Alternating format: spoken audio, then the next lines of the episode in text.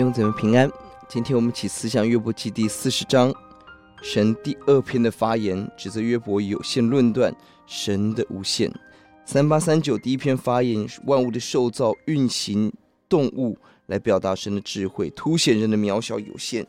接下来一到五节，神询问约伯：“你可以起来争辩吗？你回答这一切吗？”第二节，约伯看到自己的卑贱，选择闭口不言。在人，在神的全能中选择沉默，也是一种智慧。六到十四节，第二次吩咐约伯要如勇士树要回答神的发问。第八节指出约伯最大的错误是废弃神的安排，以为神做错了事。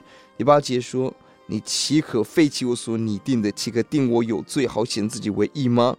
这一节是重要的经文，是神对上文约伯跟朋友对话中神学问题所做的回答。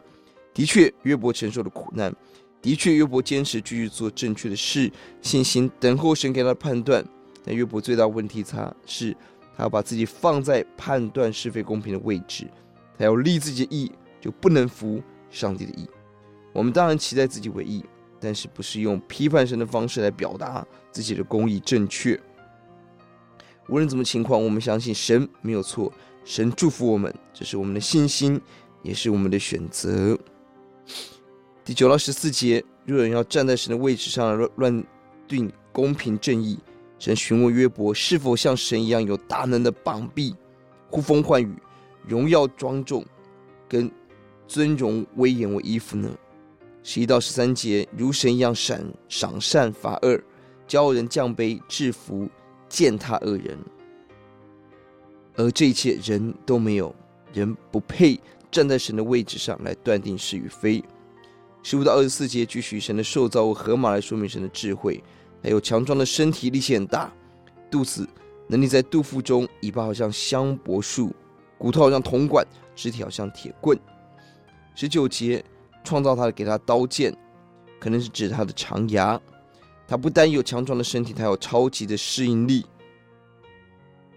诸山出食物，莲叶柳树围绕。河水发胀，他不惧怕，因为他的鼻孔有一个突出物，可以把鼻孔塞住，可以在水中九分钟再换气。他没有天敌，体重五千公斤，安稳在河水当中。河马是草食性动物，个性温和，很奇妙。神没有用狮子来说明神的智慧，而用这个温和的大个儿。可能神提醒我们，很多时候神选择沉默，他的能力没有短少。我们来祷告。耶稣，求你教导我们，主啊，让我们不用自己的聪明智慧废掉神的拟定，论断神。我主，我们总相信神的智慧，神的恩典。我们依靠你，奉主的名，阿门。